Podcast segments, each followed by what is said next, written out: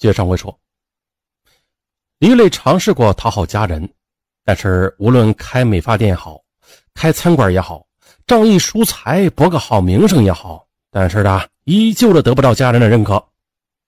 在他的眼里，自己就是一个彻头彻尾的失败者。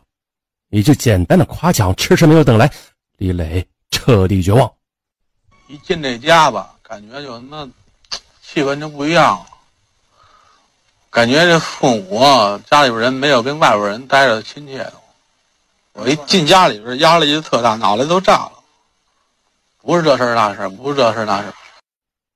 当杀死家人之后，那两个孩子该怎么办呀？家里的人全部都没了，那孩子将来也得受罪呀。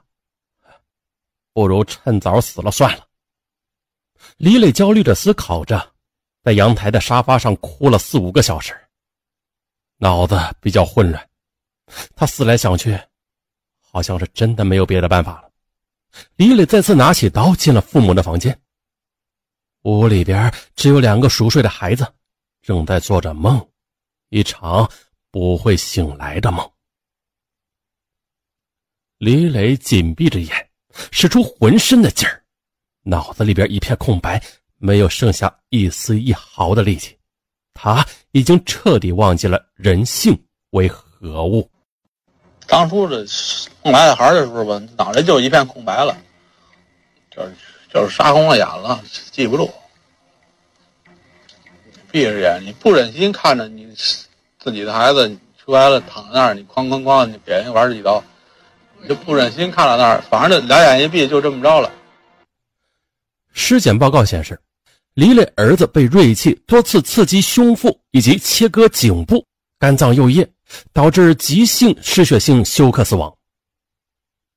李磊的叔叔在接受采访时掩面痛哭：“真的，我真的不敢相信，我的侄儿啊，我真的不相信是我的侄儿。六个人，我那小孙子刚刚会走路，一周多点我那大孙子刚刚上一年级，也就几个月。一年级呀，六岁，他怎么能够下得去手啊？检察官在看守所看到李磊时，他的眼神始终十分坚定，丝毫没有闪烁有理。在供述跟案件相关的情节时，他思维清晰，很配合调查，但是其余的事情基本是闭口不谈。在案件审查过程中，李磊没有翻过供，全部承认了案件事实。他说：“的，除了那两个儿子可怜，杀其他人我不后悔。”关押七个月之后，法院开庭，李磊穿着朋友赠送的名牌服装走进法庭，他刻意的避开观众席上那一众亲友的目光。朋友看到的是李磊天使的一面，为人大方。随和，特别讲义气，特别够哥们儿。零七年，老冯得了白血病，住院期间，李磊夫妇跟着忙前忙后，不是拿水果，就是拿钱。在其他亲戚眼中，李磊是一个特别讲礼数的人。岳母刚搬到北京的时候，李磊一箱一箱的往岳母家里搬东西，亲戚困难，他总是冲锋在前。在合伙人眼里，李磊为人大方随和。啊是一个有主见、有担当的生意伙伴，办事有心计，生意上的朋友也不少。就如同《黑暗骑士》里边的双面人生的哈维·登特，一面天使，一面恶魔，以抛投硬币来决定自己的行为。如果代表正义的一面出现时，他就说服自己停止犯罪；如果黑暗的一面出现，他就会想尽办法将自己的犯罪合理化。内心的善恶不断挣扎。面对检察官的质问，李磊对自己的罪行毫不避讳。参加庭审的亲朋好友听到他的认罪，更是震惊不已。直到此时的李磊的双面这才合二为一，那个凶残的恶魔和仗义的天使都是他，这才是完整的李磊。面对最后的审判，李磊没有申诉。他只求速死，想要尽快的结束这一切。他再也受不了了，这七个月的关押期比死还要难受，因为他家人的爱无时无刻的不在对他审判。他常常的在睡梦中猛然惊醒，梦见父亲又回来了，梦见十七岁离家出走时那母亲着急的神情，满眼的泪水，梦见刚结婚那会儿妻子身上永远都是有着香香的洗发水的味道，那是两个人一起奋斗的最好见证啊。还梦见自己常常带着大儿子上饭店吃饭，所有的朋友都觉得儿子好可爱呀，小儿子。刚学会说话的时候，第一个喊的人就是爸爸。可是的，七个多月前，李磊亲手毁灭了世界上最爱他的人，并为之不屑。七个多月后，这些爱就像是一把尖刀，深深的扎进了李磊的内心，忏悔与愤恨，他感到了前所未有的恐惧。这。才是对他最残酷的审判。他痛不欲生，发出恶魔在黑暗中的哀嚎。庭审结束之后，李磊接受采访，记者无意中提起奶奶，恶魔双手掩面嚎啕大哭，就像是变回了做错事的小孩子一样。我奶奶身体还好吗？啊，她还是那么胖吗？一九八零年冬天，雪下的很厚。劳力家新出生的男孩取名李磊，三个石头，寓意脚踏实地，寄托着老李对儿子最朴实的愿望，不求他飞黄腾达，但求踏踏实实的做人。李磊自小在奶奶身边长大，因为是家中长子，奶奶格外的娇宠。农村条件艰苦，爷爷奶奶呀就省着自己吃的留给长孙。无论他犯多么大的错，爷爷奶奶也不舍得说，不舍得骂。就这样的八年的恃宠而骄、肆意妄为，让老李对儿子的寄望也是彻底落空了。于是老李将儿子接回自己身边，严格教育。酗酒之后打骂，妻子呀也是在旁抱怨唠叨，让原本顽皮的李磊变得内向、自负、固执，甚至青少年时期既有弑父情节。而成年后的李磊，虽然伴随着年龄增长，啊，李磊啊懂得体谅父母的良苦用心，但是每当面对父亲的打骂、家人的歧视和不屑，那妻子的计较时，总会产生严重的心理挫败感，能力不被认可，人格不受尊重，加之李磊自身不善沟通，无力排解，这一切只是与家人积怨生仇，长期处于内心纠结状态。烦躁时一蹶不振，一度自暴自弃的生活放纵，苦闷的家庭生活让李磊内心宛如一口火山，积压良久，随时都准备爆发着。直到那天晚上，李磊拿起了屠刀，造就了这一切。被告人李磊，你就自己的行为是否构成犯罪，构成何何种犯罪，进行自行辩护。请求那法官早点判我速死。说完了，没有什么，这一切赶紧结束了就完了。李磊，你站起来。最后还有什么要跟法庭要说的？没有，我就求速死。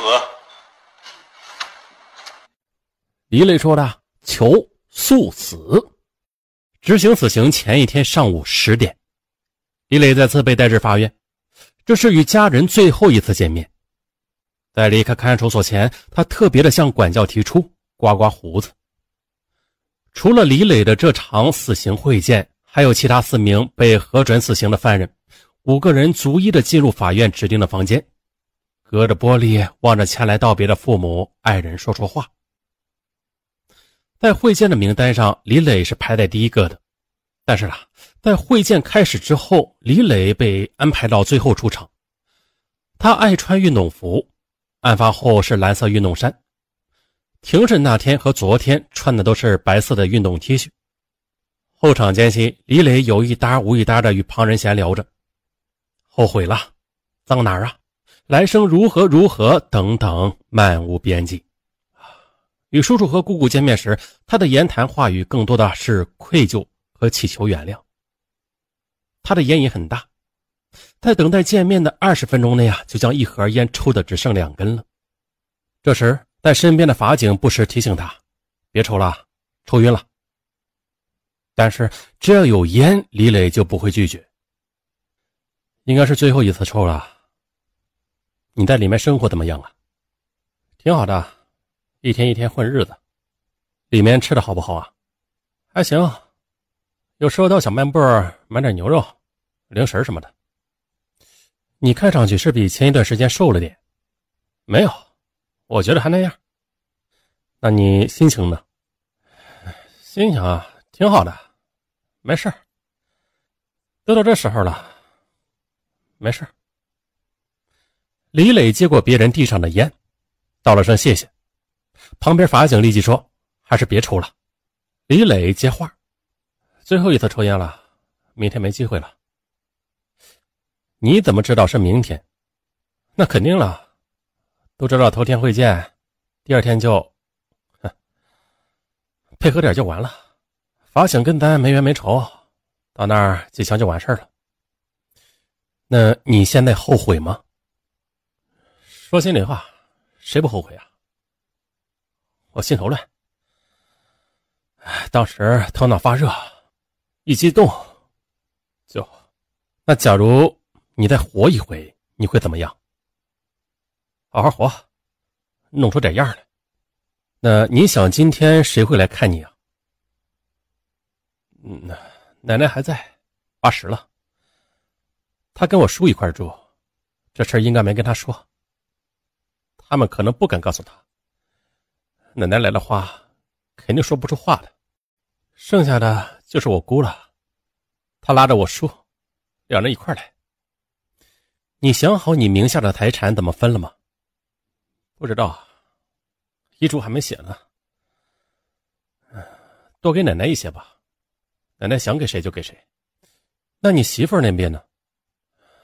我媳妇儿她爸妈也多给他们留点吧。我对不起他们。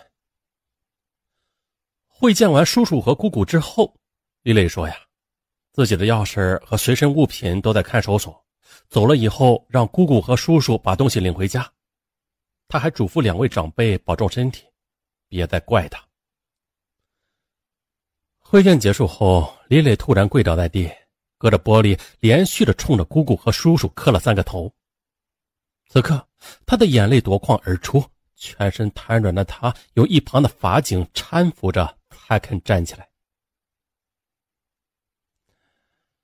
二零一一年九月十六日，李磊被执行死刑。时光境迁，所有亲友努力的想忘记这里发生的一切，可是唯有李磊的奶奶，天天的在家里盼着，念叨着。怎么儿子、孙子都不来看我了呢？李磊前边说了，说呀，如果能重活一次的话，那他肯定好好活，活出个人样来。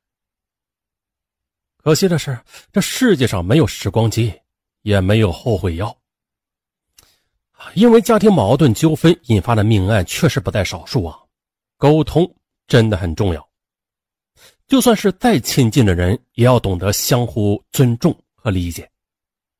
那酿成如今惨剧，不单单是凶手一个人的问题，而是整个家庭。在这里不是说受害者有害论啊，不是，上文唯一的目的呢，就是避免此类悲惨的案件再次发生。啊，我是尚文，咱们。下期再见。